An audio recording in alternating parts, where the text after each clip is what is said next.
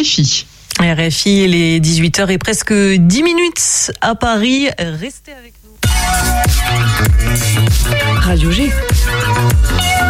101.5 FM.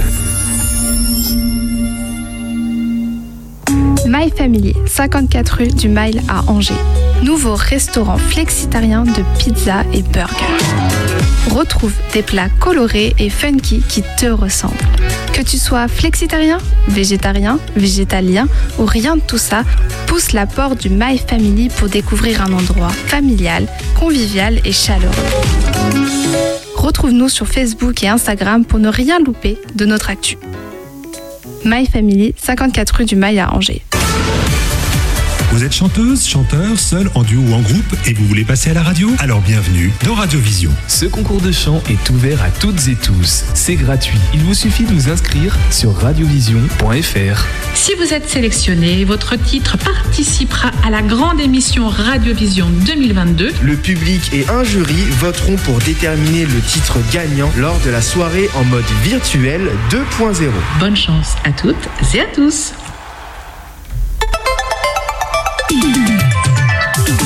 18h10, 19h, c'est Topette, la quotidienne de Radio G, présentée par Pierre Benoît. Et Topette ce soir en direct du studio de Radio G. Oui, oui, on est de retour à la maison aux 3 rues de la Rame. Pour celles et ceux qui ne nous écoutaient pas hier, nous étions en direct du quai avec Séverine Hamelin, Thomas Joly et les comédiens et comédiennes du COP juste avant leur montée sur scène pour Marguerite Express. Julien était avec nous et il est encore présent ce soir. Julien, tu en gardes un bon souvenir de cette émission? Un super souvenir, c'était une très belle émission. ouais. Ah, ta, ta voix ne s'est pas remise en. Et non, depuis, je croyais aujourd'hui qu'elle s'était remise, mais apparemment ce soir un, un peu moins. Toujours pas. Bon, ce soir, on va faire en sorte que tu passes un aussi bon moment une nouvelle fois. Alfred Cointreau est avec nous. Bonsoir. Bonsoir à tous. Le créateur des whisky Fontagard, mais aussi propriétaire de la Richardière, copropriétaire, devrais-je dire peut-être. euh, Exactement. Exactement. Alors évidemment, le nom vous met peut-être déjà la puce à l'oreille, mais je ne vous en dis pas plus pour le moment. En fin d'émission, notre rendez-vous hebdomadaire avec la Dalle Angevine, c'est l'actu des sports en Anjou, avec la Minute des Dalleux, c'est présenté, réalisé, produit par Alex Le chat est ouvert sur le site de la radio pour dialoguer avec nous en direct, n'est-ce pas Zoé? Ouais. c'est bon, tu Ouais, surveilles s'il y a des gère. messages qui arrivent? Donc On si gère. jamais vous avez envie de poser vos questions à notre invité de ce soir ou à nos chroniqueurs, n'hésitez pas. Ça se passe sur le site internet de la radio. 18h10, 19h, Topette avec Pierre Benoît. Ah bah du coup, j'ai pas écrit d'annonce, mais c'est la bouteille aux trois quarts vide tout de suite maintenant sur Radio G.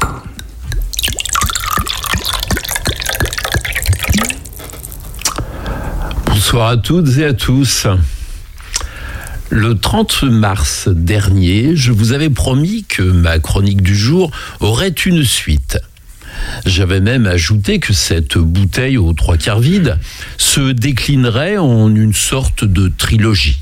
Le thème de l'expertise appelant en effet à quelques compléments. Eh bien, aujourd'hui, je vous en livre le second épisode. En somme, tonton, tu es un homme de confiance et tu nous prouves que tu tiens tes promesses. Assurément, Pierre Benoît, je tiens mes promesses et la période électorale n'y est pour rien. Et en plus, je suis certain que tu n'es pas candidat aux législatives qui arrivent. On ne peut rien te cacher. Je suis certes profondément dépité, mais de là à chercher à siéger à la Chambre des dépités, il y a tout de même un grand pas à franchir. Ça, c'est dommage. Tu aurais peut-être pu t'inscrire à la commission Calembour, non? Bon, euh, Pierre Benoît, je peux avancer? Merci. Donc, fin mars, je vous parlais de ces cabinets de consultants qui, pour des tarifs tout à fait modiques, la moindre de leurs prestations se chiffre en centaines de milliers d'euros, éclairaient de leur phénoménal savoir collectivités territoriales et gouvernement. Ceci afin que ces décideurs choisissent la bonne option dans la majorité des cas, du pur jus néolibéral dépourvu d'une justification argumentée. Une commission d'enquête sénatoriale a révélé l'affaire, montrant ainsi une dérive pour le moins inquiétante tant pour les finances publiques. En 2021, un bon gros milliard payé par le gouvernement est ainsi tombé dans la tirelire de divers cabinets d'expertise que sur le plan idéologique. Pour au final produire beaucoup de pas grand-chose. Eh bien aujourd'hui, je vous propose de découvrir quelques trouvailles fumeuses issues du cerveau toujours en, en ébullition de ces experts dont la vie est devenue si indispensable. T'as tes entrées euh, chez McKinsey euh, non, Pierre Benoît.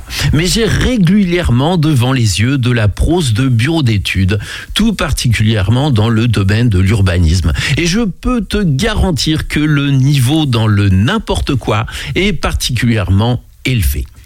Bon, les tarifs sont bien inférieurs que ceux de, à ceux de McKinsey, mais euh, vu de ma fenêtre, quand on achète du vide, c'est toujours trop cher. Je t'ai préparé une petite sélection effectuée au fil du temps afin d'étayer mon propos. Le phénomène est devenu tellement récurrent que j'en ai fait une rubrique à part entière sur mon site d'internet, le Saltimbook. Cela s'appelle la boulette angevine. De jolis noms. Hein, n'est-ce pas? Commençons par un exemple autour du climat. La région d'Angers se caractérise par un climat continental. La température la plus basse mesurée à la station de Beaucouzé depuis 1947 a été de moins 15,4 degrés Celsius le 17 janvier 1987.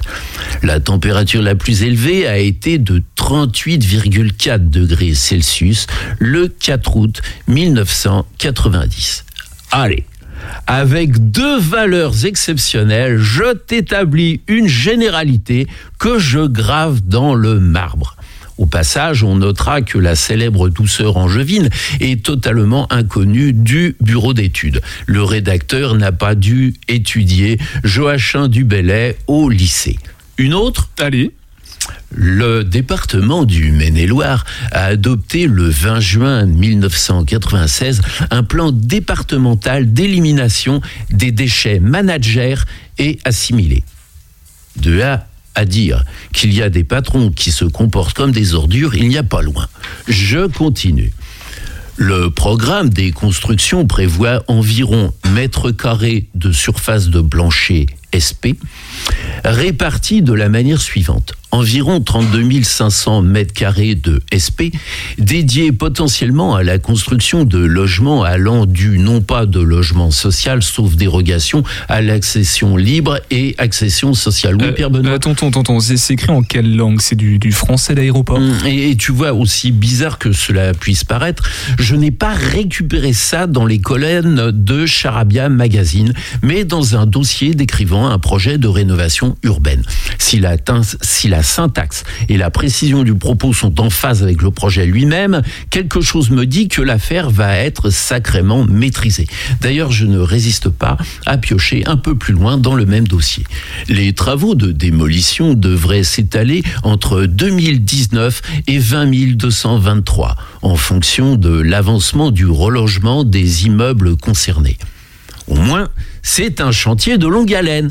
Des travaux s'étalant sur plus de 18 000 ans, il va y avoir de l'emploi sur le long terme. Le principal, c'est que les immeubles seront relogés. Pour les gens qui y habitent, on verra plus tard. D'accord, d'accord. C'est pas terrible en, milieu urbain, mais dis-nous, tonton, en zone rurale, ça se passe comment? Bonne question, Pierre Benoît. À la campagne, ce n'est pas vraiment mieux. La preuve. Ce hameau est traversé par la route départementale qui génère un trafic lourd et périlleux compte tenu du profil de la route à ce niveau. C'est le passage de cet axe structurant qui a permis au seul commerce de la commune de péricliter. Reste à savoir si la négation du phénomène sera dénoncée avant les prochaines déchéances électorales. Et puisque j'évoque le commerce de proximité, afin de préserver la dynamique de la centralité et éviter l'évasion du commerce de détail vers la périphérie du centre, on croyait avoir tout vu avec la quadrature, du cercle, et voilà que surgit la périphérie du centre. À quand le milieu des confins? Un peu d'environnement après ça?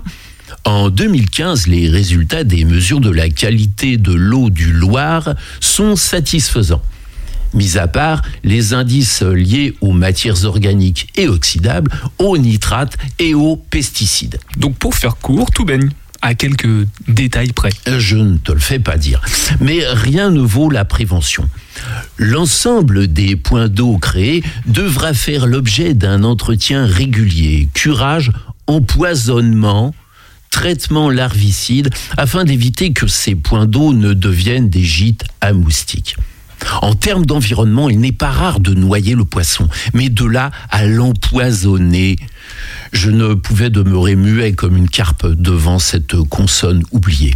Et puisque l'on me tend la perche, j'ajouterai, ironie du sort, que j'ai pêché cette boulette angevine un vendredi. Parfois, aussi, étant donné que la nature ne se porte pas bien, la tentation de basculer dans le surnaturel peut paraître légitime. Cette installation est positionnée à proximité de l'ancienne voie ferrée, celle-ci devant faciliter le transport des marchandises.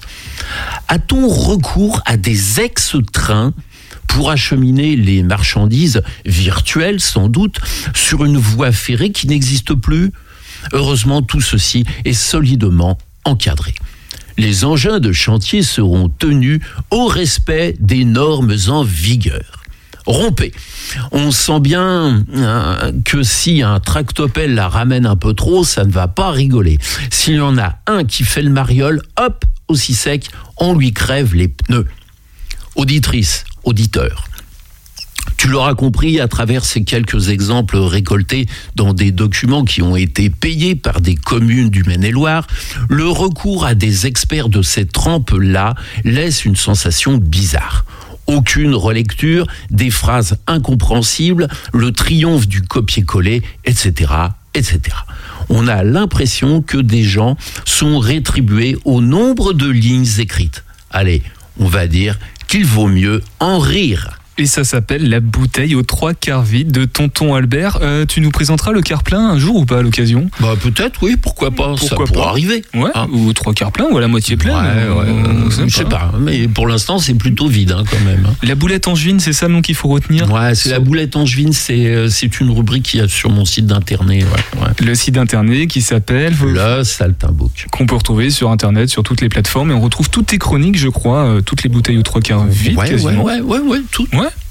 Ok. Avec le lien vers l'émission, si on veut euh, soit lire, soit euh, écouter. Et des fois, ça s'appelle des poches sous les yeux. Ça peut arriver. Ça peut arriver. Des actus ou pas en ce moment euh, Mmh, côté de Tonton euh, Albert, de calme plat, hein, calme plat. hein. Calme plat. Eh ben écoute, euh, on va passer d'une bouteille à l'autre. Oh, transition euh, vraiment improvisée. Et on va accueillir Alfred Cointreau avec nous en studio. L'invité de Topette sur Radio G. Alfred Cointreau avec nous dans Topette. Alors s'il y a bien deux mots qui évoquent l'Anjou, ou dont l'Anjou est très fier, c'est bien ceci, Topette et Cointreau. D'ailleurs Alfred, vous, vous connaissez ou pas, euh, enfin tu connais, on t'a dit qu'on pouvait se tutoyer, tu connais l'origine du mot Topette et le lien qu'il peut y avoir avec la bouteille de Cointreau par exemple? Alors l'origine du mot pas du tout, mais je sais que c'est un outil qu'on utilise dans les chais pour aller prélever euh, des échantillons dans les fûts. On utilise une topette qui est un petit euh, réceptacle, soit en cuivre, soit en verre, au bout d'un fil. Mais l'origine du mot, tu vas me la dire. Et bien en fait c'est ce mot-là Ah, l'origine. Ah, et bah qu'on voilà. qu'on employait pour mettre euh, de l'alcool pour verser dans le, dans le café. À la fin du repas, topette, au revoir, on, une petite topette et on y va. Tout est lié. alors. Comme quoi les Angevins sont plutôt adeptes des boissons fortes. Euh, Alfred, euh, tu n'es pas avec nous pour nous parler de l'activité Cointreau, mais de ton, de tes whisky Fontagar, de la Richardière, aussi la demeure familiale de Montreuil-sur-Loire, sur le Loire. Alors évidemment, ton nom va nous obliger à faire quelques petits détours historiques autour de la liqueur homonyme. Euh, ce qui est certain, c'est que tu es multitalent avec plusieurs casquettes. T'avais T'avais une casquette quand tu es arrivé en plus. Exactement. Voilà. Oui. Donc, euh, euh, comment ça se présente Comment toi tu te présentes lorsque tu rencontres des personnes qui, qui te connaissent pas, Alfred? Alors d'abord multitalent, je sais pas, mais multitâche, ça c'est sûr, multicasquette. Euh, comment je me présente quand euh, les personnes me connaissent pas Euh, Si c'est d'un point de vue business, je vais plus euh, me présenter sous le nom euh, d'Alfred Cointreau, sixième génération de la maison. Ça c'est plus pour le côté quand j'ai la casquette Cointreau. Euh, sinon, ça va être tout simplement Alfred et puis les gens euh, apprennent à me connaître au fur et à mesure. On pourrait t'appeler Alfred du coup pendant l'émission Tout à fait. Comme ça, on et va vous prendre- pouvez me retrouver sur Instagram sous Alfred Cointreau dans le même mot. Alfred, Alfred Cointreau, tu, Zoé, on compte sur toi, hein, tu nous mets tout ça dans, le, dans la story du compte Instagram de de souci. Topette, Topette. Euh, qu'est-ce que je voulais dire? Ton rôle dans la marque Cointreau, pour en parler, euh, on va survoler simplement. tu, tu as quel rôle aujourd'hui euh? Euh, alors j'ai travaillé pendant 10 ans, ça a été mon boulot à plein temps, on va dire. J'avais le rôle de Heritage Manager, en anglais euh, responsable de l'héritage, on va dire.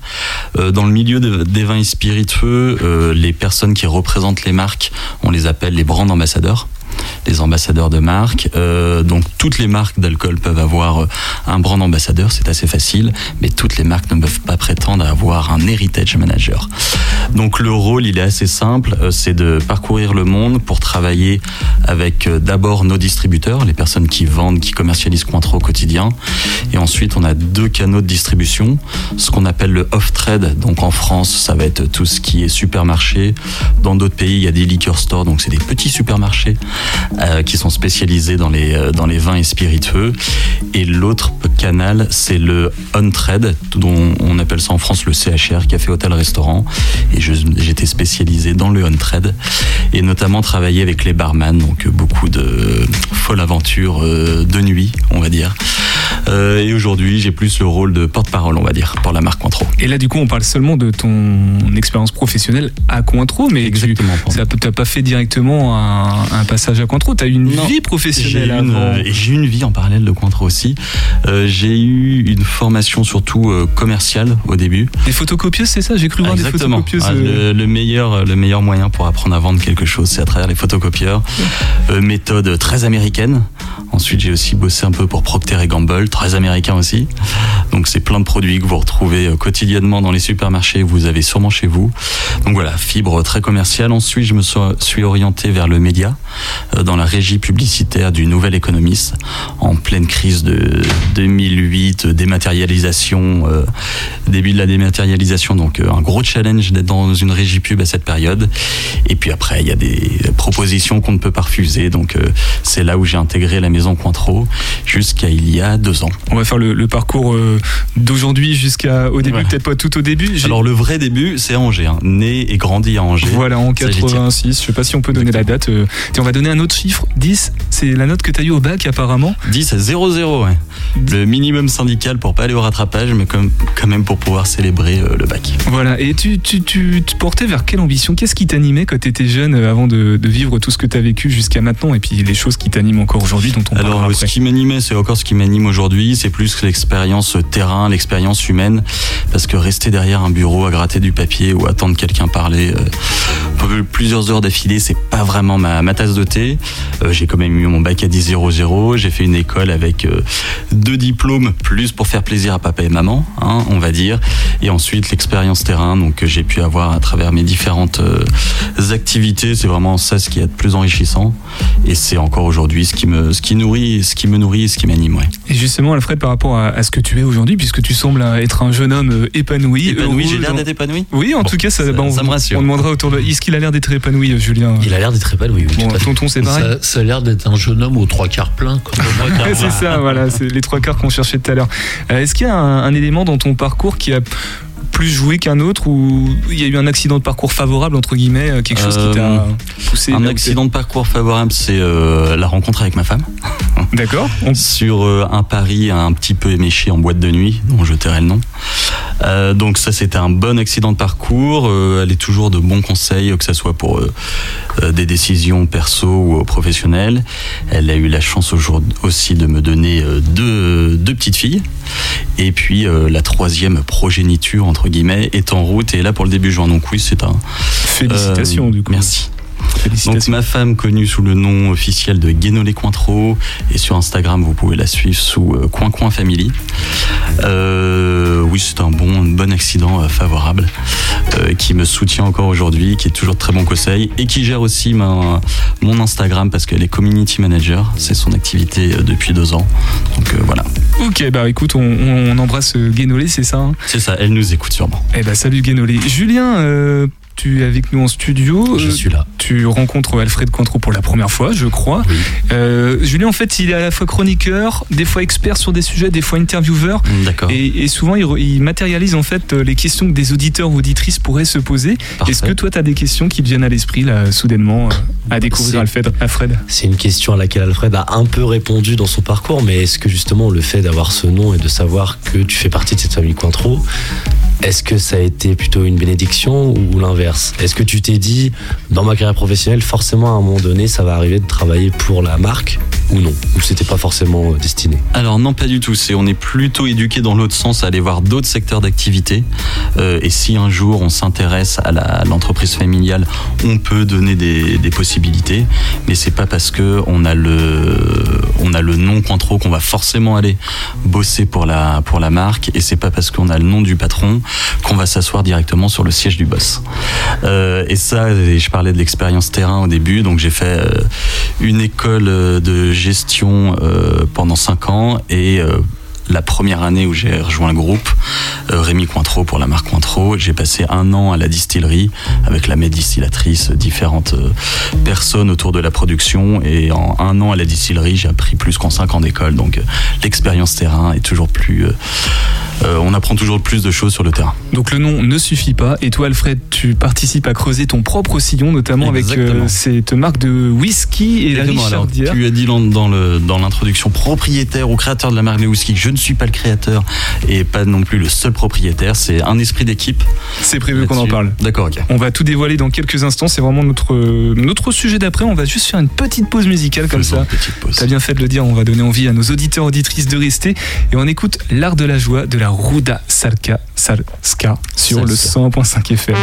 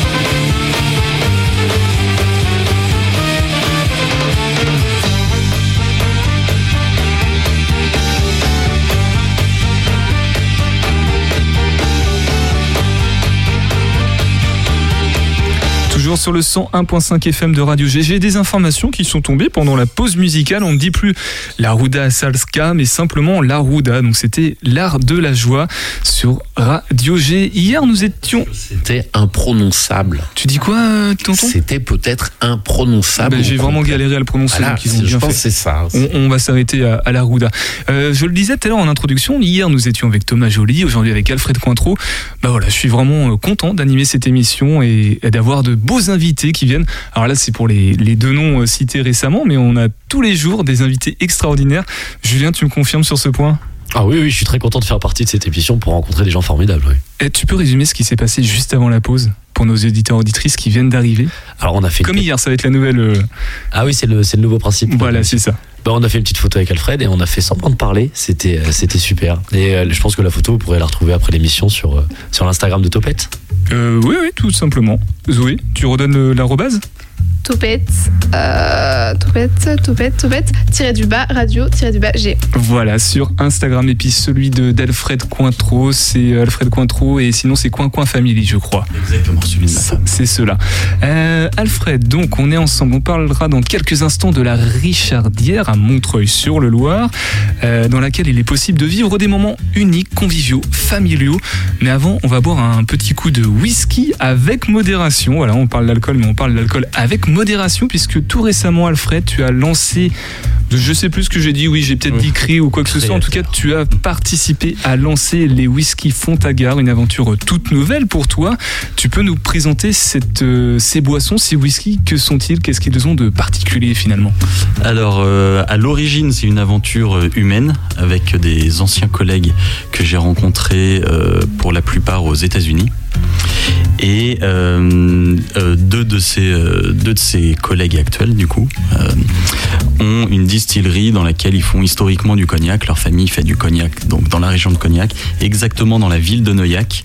Je vous défie de mettre cette ville sur une carte. Il y a 12 habitants dans, cette, dans ce doux petit village. C'est les chiffres officiels, vraiment? C'est les chiffres officiels. 12 habitants 12 habitants, 10 alambics, tu vois. Donc, Autant d'alambics que d'habitants. donc historiquement, ils font du cognac, comme je le disais, et aujourd'hui, Adrien, donc euh, une des quatre personnes qui fait partie de cette belle aventure des whisky de Fontagar, euh, reprend gentiment les rênes du euh, business familial, et il est un petit peu comme moi, au lieu de rester sur les acquis des choses qui sont des, qui existent déjà, il aime beaucoup explorer, créer de nouvelles choses, et il s'est dit pourquoi pas créer quelque chose d'autre dans la distillerie, sachant que ces alambics tournent 50% de l'année dédiés pour le cognac et les 50 autres de l'année, euh, ils dorment, entre guillemets. Euh, donc l'envie de créer quelque chose de nouveau et ensuite on est parti d'un constat euh, alors qui est purement On est les premiers consommateurs de whisky au monde en France, euh, une moyenne de 2,5 litres par habitant et par an. Euh, sauf qu'on importe 96% des whiskies qu'on a- qu'on consomme. Euh, alors que faire du whisky c'est pas bien compliqué, il y a juste besoin de faire pousse- pousser des céréales. Nous on utilise exclusivement de l'orge, c'est pour ça qu'on est un single malt. Et ensuite toute la partie brasserie, distillation et vieillissement, on la maîtrise à travers euh, d'autres spiritueux qu'on produit et qu'on fait très bien en France. Donc avec euh, ce côté héritage qui a envie de se diversifier et ce côté euh, potentiel business, on a décidé à quatre euh, de créer le whisky de Fontagar et les whisky, comme tu le disais, les whisky de Fontagar pour avoir un whisky français, d'être fier de nos couleurs. Et l'ambition, c'est de réussir à créer un whisky avec ce qu'on a autour de la distillerie. On se donne un rayon plus ou moins de 50 km carrés autour de la distillerie. Donc nos orges, ils sont plantés dans les champs autour de la distillerie. Ils sont euh, brassés, distillés et vieillis euh, à Neuillac. Et pour le vieillissement, on utilise trois fûts. Les fûts de cognac, facile à trouver. Euh, et ensuite les fûts de Pinot des Charentes, d'où la terminaison PNDC sur nos étiquettes. Et euh, STRN pour le sauterne. Ok, bah tu as tout dit, Alfred, du coup, merci beaucoup, c'est très clair. l'émission là. Voilà, bah, euh, on- je sais pas. Non, vous avez des questions pas autour de la table euh, par rapport au whisky? Tonton Albert, est-ce que toi tu es consommateur de whisky par exemple? Avec modération toujours Ouais, euh, du, du local, effectivement. Du local, ouais. Euh, Ouais, il y a, euh, il y a la Piautre qui en fait du très bien. Qui fait des choses très bien, ouais. Ouais, Qui fait du whisky euh, j'ai- j'ai- Qui fait du whisky à la base, ils font de la bière. Et euh, en fait, la- le whisky, c'est tout simplement de la bière qui est distillée. Hmm. C'est-à-dire qu'on va la monter en, en degrés d'alcool à travers les alambics. Et ensuite, on va la faire vieillir dans des fûts. Donc, euh, pour avoir l'appellation whisky, c'est minimum 3 ans de vieillissement. Euh, donc c'est quelque chose qu'il faut un petit peu anticiper, c'est quelque chose où il y a besoin de faire des stocks. Donc dans n'importe quel business, le stock c'est de l'argent qui dort. Et ensuite ça donne au moins trois ans pour réussir à développer une stratégie pour lancer sa marque. Et toi, Julien, par exemple, est-ce que tu es. Vas-y, Il y, a, euh, il y a également les Bretons qui font des choses Ouais. très nous Qui citer sont- toutes les marques qui de sont assez pionniers, assez pionniers dans le domaine d'ailleurs. Ouais, c'est vrai. ouais. Ici, on en citera euh, tout à l'heure, si vous voulez, d'autres whisky français, du coup, qui participent à réduire ce pourcentage de whisky qui sont importés, avec modération, encore une fois.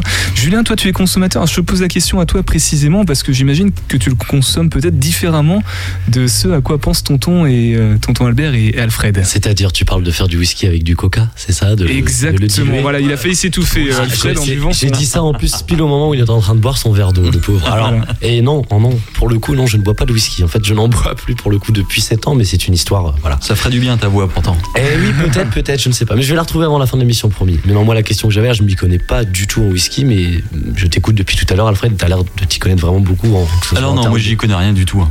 C'est à la base, vu que je viens du monde des clear spirits, donc des spiritueux blancs ou transparents avec Cointreau, ça, ça, je m'y connais un petit peu quand même.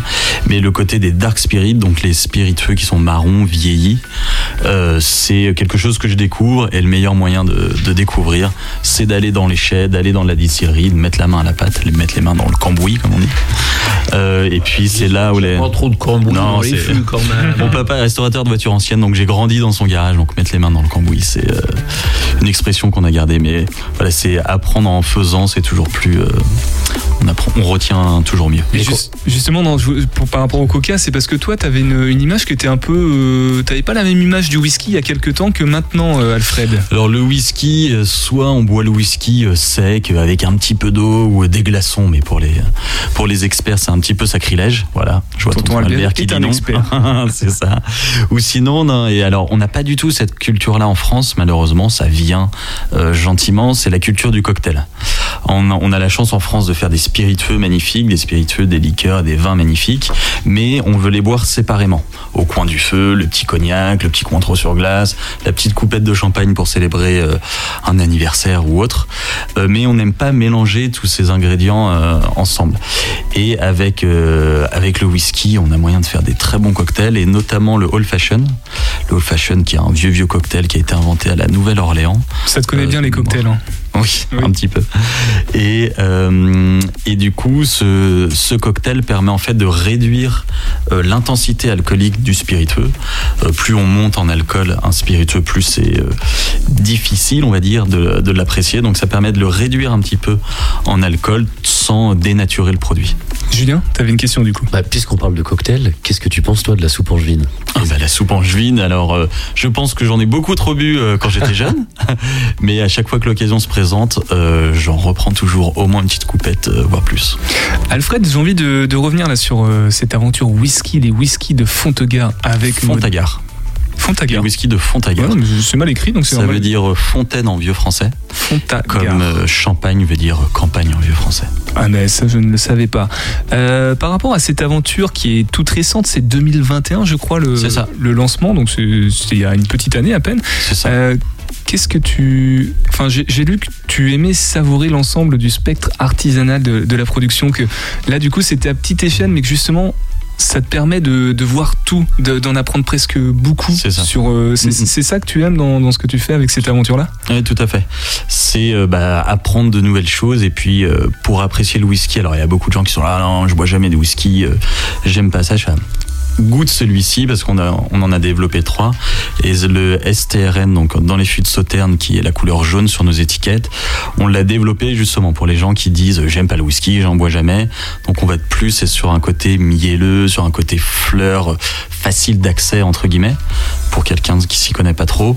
Ensuite on va avoir le bleu le CGNC qui est vieilli dans les fûts de cognac. C'est un petit peu pour l'intermédiaire pour euh, d'abord flatter le palais français. Tout le monde a au moins goûté du cognac une fois dans sa vie. Tous les français ont au moins goûté du cognac une fois dans leur vie. On va retrouver ces notes boisées, bien charpentes, et euh, qui sont euh, qui sont vraiment très bonnes.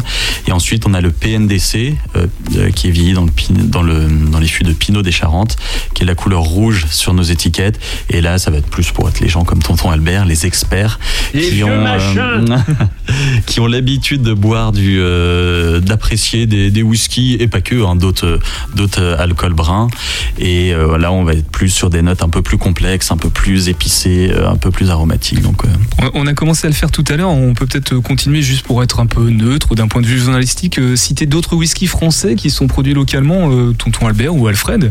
alors il y en a un que j'aime beaucoup et j'étais avec son créateur pour le coup hier Frédéric. C'est le domaine des hautes glaces alors lui il a une vision complètement euh, enfin complètement non qui est dans l'air du temps mais il était un peu pionnier là-dedans c'est faire un, un whisky bio. Donc il connaît chaque agriculteur comment ils bossent euh, leur terre leurs céréales. Et après toute la partie brassage et distillation et vieillissement c'est lui qui le fait. Il fait ça très très bien.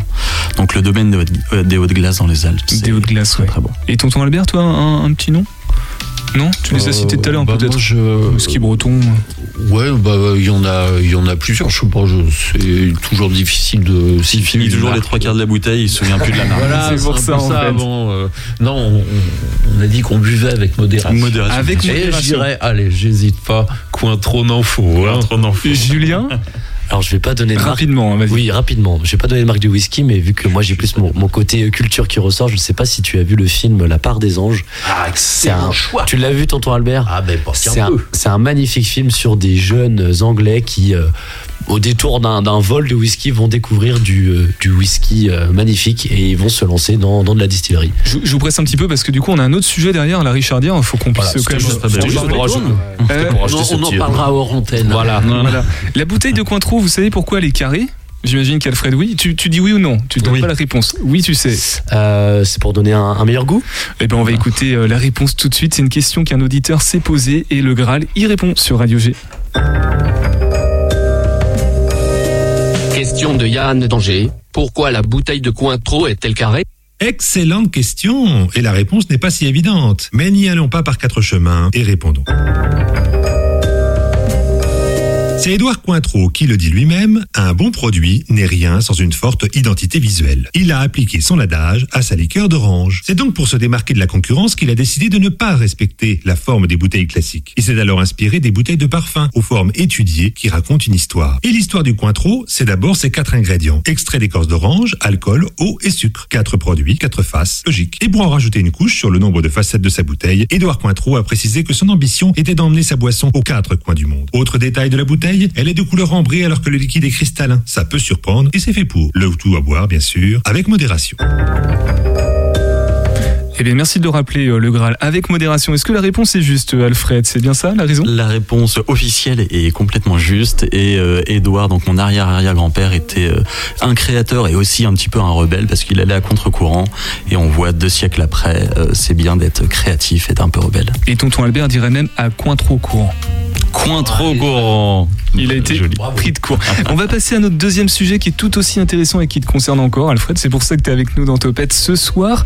Euh, la Richardière, du coup, alors, euh, si je reprends les informations, c'est Louis Cointreau qui l'a fait construire en 1929. C'est ton grand-père ou arrière-grand-père? Je suis un peu perdu dans la. Arrière-grand-père.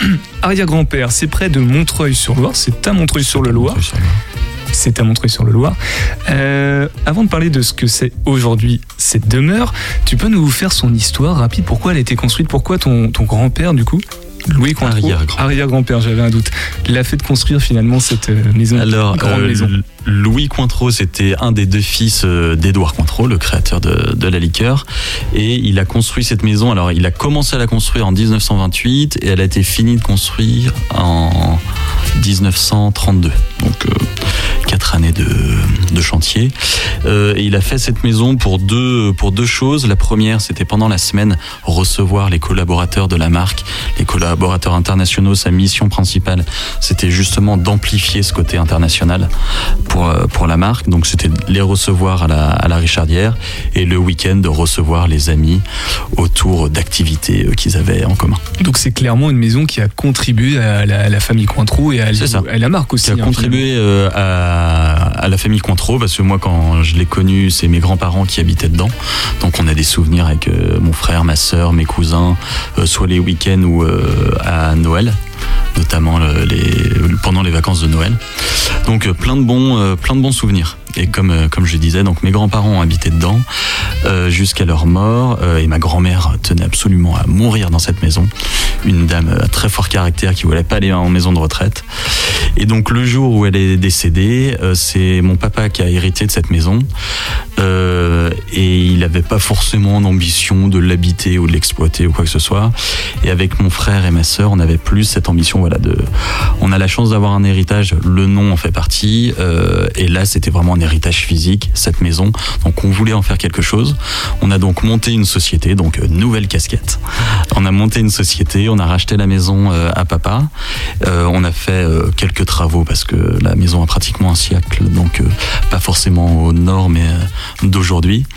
Et donc on a commencé il y a deux ans à pouvoir recevoir du monde. Donc l'ambition, il est double, c'est soit qu'on, comme on dit, du B2B, donc pour les entreprises venir faire des séminaires, ou soit du B2C pour les particuliers venir euh, faire des événements familiaux, mariage, baptême ou autre. Quand tes grands-parents vivaient à la Richardière, j'imagine que la, la- la grande maison avait perdu un petit peu de sa fonctionnalité par rapport à, à l'image Cointreau, enfin tout, tout ce qui... C'est ça. Euh, un petit peu, oui. Alors il y a toujours le bar de la maison. C'est une des plus petites pièces de la maison. Euh, Et c'est la plus mais- exploitée, ça se trouve. Pardon? C'est la plus exploitée. ici, Exactement. C'est là où il y a ça. toujours du monde. En général, en famille, euh, les gens se retrouvent soit dans la cuisine, soit dans le salon. Euh, nous, à la maison, c'est au bar. Donc euh, voilà. Mais toujours avec modération, bien sûr. Toujours avec modération, effectivement. Est-ce que du coup, euh, le, c'est aussi un petit peu retrouver cette âme? Parce qu'il y a un l'axe familial qui est très important, hein, dans, dans- même dans les prestations, dans les services que vous allez proposer, que vous proposez à la Richardière, de retrouver un peu ce, ce côté familial. Est-ce que l'ambition, c'était aussi de lui redonner euh, l'âme, la destination initiale qu'elle avait, la Richardière? Exactement, nous on l'a toujours connu avec du monde, alors que ce soit la famille ou des amis euh, qui passaient pendant les périodes de fête notamment. Donc on voulait retrouver ce côté euh, avec des, gens à l'intérieur pour célébrer des choses, pour, passer des, bons moments tout simplement. Et puis c'est quand même une grosse demeure. Donc euh, entretenir une grosse demeure comme ça, c'est euh, un coût forcément. Et l'objectif en montant la société, c'est vraiment que la, la maison s'autosuffise en fait, et pour qu'on puisse la garder, la garder dans la famille tout simplement, la garder aussi à l'endroit où elle est, parce que le cadre est assez exceptionnel, ce qui a contribué à monter la société, à l'exploiter, à exploiter la Richardière aujourd'hui. Donc euh, oui. Tu disais, Alfred, tout à l'heure, euh, qu'il y a eu des travaux de rénovation plus que de restauration. Ça veut dire que ça, vous avez beaucoup changé euh, l'âme initiale ou L'âme était là et il y avait une très bonne base. Euh, on a juste mis, alors c'est tout bête, hein, mais l'électricité, c'était des fils en tissu. Donc par endroits, ça commençait à être un petit peu borderline. Euh, et en défaisant l'électricité, on avait une vision sur tout le côté réseau d'eau, euh, réseau d'eau et de chauffage. C'était un peu 50-50. Ça pouvait tenir encore 100 ans, comme ça pouvait tenir 3 semaines. Donc euh, quand on a tout refait, l'électricité, on s'est dit allez, quitte à faire les choses, autant bien les faire. Et puis après, il y a une partie euh, recevoir du public. Donc là, c'est tout un tas de normes. Au, début du chantier, je me suis dit, je vais m'en occuper. Et là, c'est le millefeuille, euh, le millefeuille français. Euh, J'ai pris une société qui a fait ça, qui est spécialisée là-dedans, parce que ça peut être très vite compliqué. Mais on s'en est sorti. On n'a pas dénaturé l'âme euh, de, de la maison. On n'est pas un hôtel. Euh, on n'est pas un gîte, parce que sinon, ça impliquait de mettre des portes coupe-feu, des choses comme ça, qui dénaturaient le côté euh, maison. Et ce qu'on a voulu garder, et c'est notre signature aujourd'hui, c'est l'esprit de famille autour de la Richardière. Et du coup, euh, ça, ça s'adresse à qui Euh, À tout le monde? Alors, on peut faire des, des mariages, on peut venir aussi en famille pour euh, une Exactement. ou plusieurs, par exemple? Ce qu'on veut, c'est vraiment faire du sur-mesure. Donc, quel que soit votre votre projet, c'est venir passer un week-end euh, entre amis, euh, venir euh, célébrer. On a pas mal de mariages. Là, on rentre dans la saison euh, dure des mariages. Après deux ans où ça a été plutôt euh, léger de ce côté-là, donc euh, les mariages s'intensifient un petit peu. On a des baptêmes aussi. C'est vraiment ce côté familial aujourd'hui qui qui domine. Et puis le côté société, c'est casser un petit peu le côté formel d'une salle de réunion, de, de choses comme ça, plus se retrouver dans un endroit, dans un cadre euh, convivial. Autour de la table, des réactions, pas euh, tonton Albert ou Julien, ou même Zoé. Euh, Est-ce qu'on baptise euh, chez vous les gamins ou quoi? Dans le micro, Albert, on t'entend mal. Alors, euh, il y a une tradition, mais qui n'est pas du tout euh, en ligne avec la loi Evin, mais ça restera entre nous. Euh, c'est euh, le jour du baptême, euh, euh, le grand-père de la famille donne le, donne le biberon et à l'intérieur, il laisse, il met une petite goutte de, je te laisse deviner quoi. Et voilà, c'est la tradition que, qui est dans la famille. Donc tradition que j'ai fait avec euh, avec mes deux filles et dans le bar de la, de la Richardière. L'endroit où on met les glaçons, c'est un, c'est un bassistère. L'endroit où on met le. Voilà. Donc c'est un gros bassistère. Donc euh, la blague dit qu'on est baptisé avec celui-ci. euh, La réalité est tout autre. Mais voilà. Albert. Non, c'est bon? Non, c'est bon. Julien? Est-ce que vous avez tous un tatouage euh, coin-coin sur le, le pied gauche ou c'est juste toi Alors non, moi c'est le pied droit. C'est pied droit. Eh ben j'ai mal regardé. Euh, non, euh, le- la culture du tatouage ne fait pas vraiment partie de la famille, si tu veux. Quand je suis arrivé avec ça, mon premier tatouage, ma pauvre maman était désolée. J'étais le rebelle de la maison. Euh, mon papa m'a dit c'est le dernier et bah, j'en ai fait d'autres derrière. Et j'ai eu, comme je disais avant, j'ai eu la chance de, j'ai toujours la chance de bosser avec des, des barman, notamment, notamment les barman américains. Et euh, ils se font des tatouages comme ils achètent des bonbons. Donc c'est ah salut, ça va, je vais me faire un tatouage, tu viens avec moi. Bon, allez, on y va. Et quand je pars en déplacement à l'étranger, euh, la seule règle que ma femme me donne, c'est tu reviens pas avec un nouveau tatouage. Ah oui, c'est un traumatisme. C'est. Tu t'en feras un autre ou pas? Non, on va, on va, on va revenir sur la Richardière là. Sinon, on va, on va- il nous reste plus beaucoup de temps. je m'en fais un au moins à chaque naissance d'enfant. donc euh, dans un mois et demi, il y en aura un sûrement nouveau tatouage, voilà. Par rapport à cet accent familial, convivialité à la Richardière, comment ça se matérialise? Comment ça se concrétise? Ça veut dire que vous vivez sur place et par exemple vous accueillez les gens chez vous Ou non, comment ça, Alors, comment ça euh, marche? j'habitais à Paris avant et quand l'envie euh, était de revenir à Angers, j'ai proposé à ma femme d'aller habiter à la Richardière. Je lui ai dit, écoute, il y a 12 chambres, on en prend une et je te fais 11 enfants derrière. Elle n'a pas voulu. Ça fait beaucoup de tatouages. hein. Ça fait beaucoup de tatouages. Elle n'a pas voulu parce que par- passer de Paris à Montreuil-sur-Loire, c'était la, le changement était un petit peu petit rude. peu, donc ouais. on habite euh, à Angers, pas loin des studios d'ailleurs. On a chopé un- une maison qui était plus un taudis qu'une maison dont personne ne voulait, qu'on a tout euh, retapé comme euh, à notre à notre goût, un petit peu à notre image aussi. Et donc la partie conviviale, on vit pas au quotidien dans la grande Richardière, mais on a notre mais- notre petite maison de famille qui est la petite Richardière, euh, qui est au milieu des bois euh, qui qui sont autour de la grande et qui est plus à taille humaine, on va dire. Ok, merci beaucoup Alfred. Il nous reste pas beaucoup de temps. Je lance maintenant la minute des daleux. Ça nous fait 4 petites minutes et après on fait la conclusion. Tu nous donneras tous les liens utiles pour euh, Très bien. découvrir la Richardière et les whisky avec modération. La minute des daleux par la. Bonjour à tous les daleux, bienvenue dans votre chronique sur le sport angevin dans Topette. Quand on parle de sport à Angers, l'une des premières choses qui nous vient à l'esprit, c'est le SCO. Le SCO football, le SCO handball, le SCO rugby, le SCO athlétisme. Bref, le Sporting Club de l'Ouest est une institution incontournable à Angers et a su diversifier ses pratiques pour offrir l'opportunité à chacun de découvrir un sport ou de faire performer au haut niveau certaines équipes. La grande famille du SCO est divisée, si l'on peut dire ainsi, en deux catégories. Tout d'abord la catégorie professionnelle avec le SCO football créé en 1919 et le SCO handball euh, anciennement appelé Angers-Noyant puis passé sous l'égide du club noir et blanc en 2018. La deuxième catégorie correspond au SCO Omnisport qui regroupe pas moins de 12 clubs en son sein avec tous le sigle SCO. Parmi cette douzaine d'associations sportives, on y retrouve notamment un club historique euh, créé en 1944, le SCO Volleyball et c'est celui-là qui nous intéresse aujourd'hui. Sur l'écusson, on retrouve le château d'Angers avec à sa droite un ballon de volet, le château des Ducs qui est d'ailleurs aussi présent sur le nouveau logo du SCO Rugby et qui s'impose donc comme un symbole indissociable de la capitale de l'Anjou. Ce club de 250 licenciés abrite notamment une équipe senior masculine et une senior féminine qui évoluent euh, tous deux en National 3 au quatrième échelon national.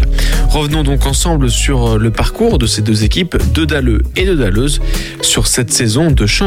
Après trois défaites d'entrée de saison, les volleyeurs scoïstes démarraient du mauvais pied ce nouvel euh, exercice en N3, mais depuis, la force de détermination des Angevins a réussi à inverser la tendance avec 14 victoires en 15 matchs. Une incroyable série qui s'est poursuivie ce week-end avec le succès des Noirs et Blancs sur le terrain de Châteaudun, 3-7 à 1. Au classement, voilà désormais les joueurs de Rachel Bruyère, quatrième de leur poule, à seulement 3 points euh, du leader Charenton.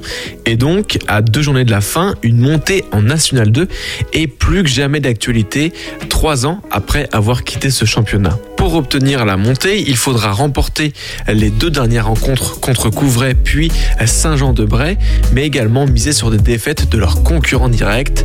Affaire à suivre donc. Chez l'équipe féminine, la saison a également été marquée par quelques matchs passionnants et qui ont mis en valeur la force mentale de ces dalleuses, notamment lorsque la rédaction de la Dalle Angevine est venue directement à la salle Jean Rousseau pour assister à un match référence dans la saison de ces volleyeuses. C'était face à Rennes et les Angevines l'ont emporté euh, 3-7 à 2. Vous pourrez d'ailleurs euh, retrouver l'article sur le site de la Dalle Angevine euh, pour revivre donc euh, cette rencontre dans laquelle euh, les joueuses de euh, Rachel euh, ont euh, battu les euh, Bretonnes.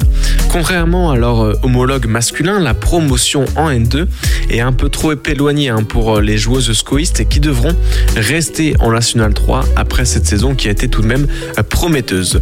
Parmi les grandes équipes euh, angevines de Sportco, le SCO Volley parvient donc à tirer son épingle du jeu avec une bonne mentalité qui leur permet d'évoluer à un niveau national et surtout de proposer chaque week-end un beau spectacle aux supporters de ce club familial. Car oui, la dalle angevine contamine aussi les terrains de volley. La minute des dalleux par la dalle angevine. C'est triste, on a, c'est déjà fini. On n'a pas assez de temps pour. euh, Toutes pour- les bonnes choses ont une fin. Oui, voilà, c'est ça. Ben, C'était une très bonne chose avec euh, toi, Alfred Cointreau. Du coup, tu nous as parlé de tes whisky Fontagar. Donc, Whisky de Fontagar. voilà, tu redonnes euh, la localité, peut-être un compte Instagram, un site internet pour les découvrir. Whisky de Fontagar dans le même mot pour, euh, pour Instagram. Euh, et euh, localité à Neuillac, si vous vous aventurez là-bas, n'hésitez pas à vous arrêter à la distillerie, un route de la voie romaine. Et il nous reste à peu près 20 secondes pour parler de la Richardière si on a envie de Euh, découvrir les offres, par exemple. La Richardière 49, la, la Richardière, ça vient du lieu français, ça voulait dire la ferme de Richard. Donc il y a beaucoup de Richardières aux alentours d'Angers et puis euh, au-delà. Donc la Richardière 49 et la nôtre, c'est à Montreuil-sur-le-Loir. En Anjou, merci beaucoup. Tu repasseras dans l'émission parce qu'on a encore plein de choses Maintenant à dire. que je connais l'adresse. Surtout pour nous montrer ton prochain nouveau tatouage. Et encore félicitations. Euh, Merci. à tous les chroniqueurs, chroniqueuses qui étaient là. Et dans quelques instants, c'est Caméra Subjective sur le 101.5 FM.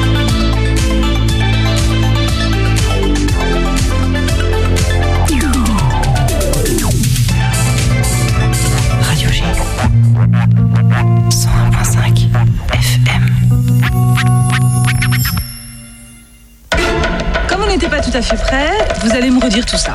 Non, non, ça tourne, ça tourne. Déjà Ah oui, Quelqu'un parle, j'enregistre. C'est pas intéressant, je coupe. Intéressant, coupé. Intéressant, coupé. Clic, clac, clic, clac. Et alors, ils ont l'air bien pressés tous les deux. Où ils vont si vite? Bah là-bas, Saint-Jacques. En pèlerinage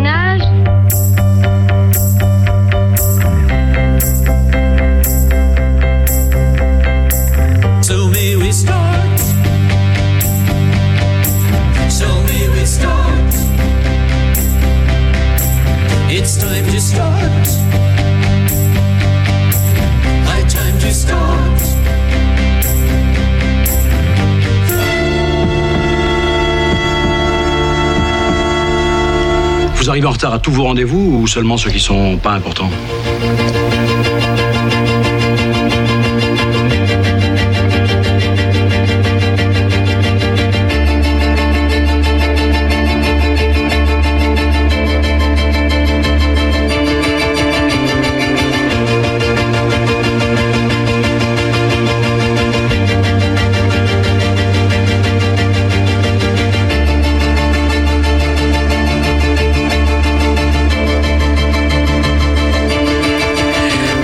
Tous et bonsoir à toutes. C'est maintenant Caméra Subjective, votre magazine consacré au cinéma sur Radio G.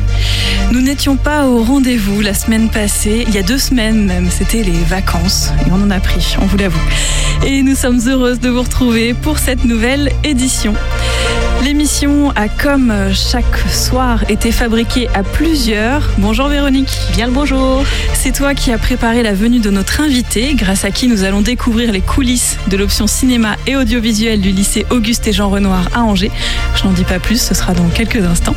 Et bonjour Margot. Bonjour Annie, bonjour Véronique, bonjour à toutes et tous. Et tu as été euh, voir un film en salle que tu nous proposes de découvrir dans ta chronique en fin d'émission. Oui, ce soir je vous propose de parler reconversion professionnelle, nouveau sens à sa vie, effet de troupe et de solitude, ballet classique et danse contemporaine. Eh bien, j'ai hâte de découvrir ce film. Maintenant que l'équipe est au complet et le sommaire déroulé, Véronique, je te laisse présenter notre invité. Avec grand plaisir. Bonjour Anne Loiseau. Bonjour Véronique. C'est un plaisir de vous recevoir en direct dans notre émission. C'est un grand plaisir pour moi d'être là avec vous. Merci.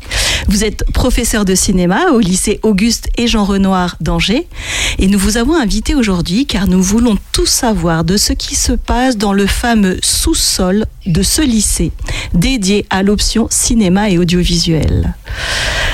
Mais avant toute chose, Madame Loiseau, comment êtes-vous devenue professeur de cinéma dans un lycée? Parce que le cinéma, c'est rarement enseigné dans les lycées.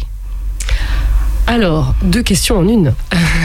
Euh, c'est rarement enseigné, oui et non. Il y a quand même plusieurs établissements qui proposent cette euh, option cinéma audiovisuel, qui est une option artistique.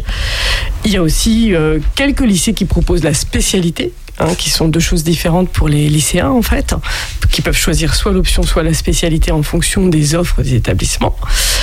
Et voilà. Et donc, comment on devient professeur dans ces options et ces spécialités cinéma audiovisuel? Eh bien, il faut euh, passer une sorte de certification euh, spécifique quand on est déjà enseignant d'une autre discipline, alors on peut passer cette certification qui atteste qu'on a un, bon bagage culturel en histoire du cinéma, en connaissance d'esthétique du cinéma, et aussi un bagage pratique qu'on sait faire avec les élèves, qu'on a fait un petit peu avec eux, qu'on sait encadrer des projets. Voilà. Et moi, j'y suis venue parce que j'ai enseigné 14 ans en collège euh, Avier, en milieu rural. J'ai fait beaucoup collège au cinéma, j'ai adoré le dispositif avec les élèves. Et un jour, j'ai ouvert un atelier artistique cinéma euh, qui était une, une, possibilité offerte par l'éducation nationale de travailler avec un professionnel du cinéma pour faire du cinéma avec les élèves. Et dès qu'on fait le cinéma eh ben on passe dans autre chose. C'est-à-dire que là euh, bah on chope un virus et euh, on voit plus les images pareilles. Et que ce soit les élèves ou les profs on a envie de continuer. Voilà. Mm -hmm. et j'ai eu après l'opportunité de pouvoir postuler sur le poste euh, du lycée Renoir à Angers alors on va peut-être pas y passer euh, un quart d'heure, mais est-ce que vous pourriez nous décrire euh, ce qu'est une option, enfin cette histoire de spécialité, d'option, euh, et le parcours rapidement en fait que qu'un élève va parcourir de la seconde à la terminale? Oui.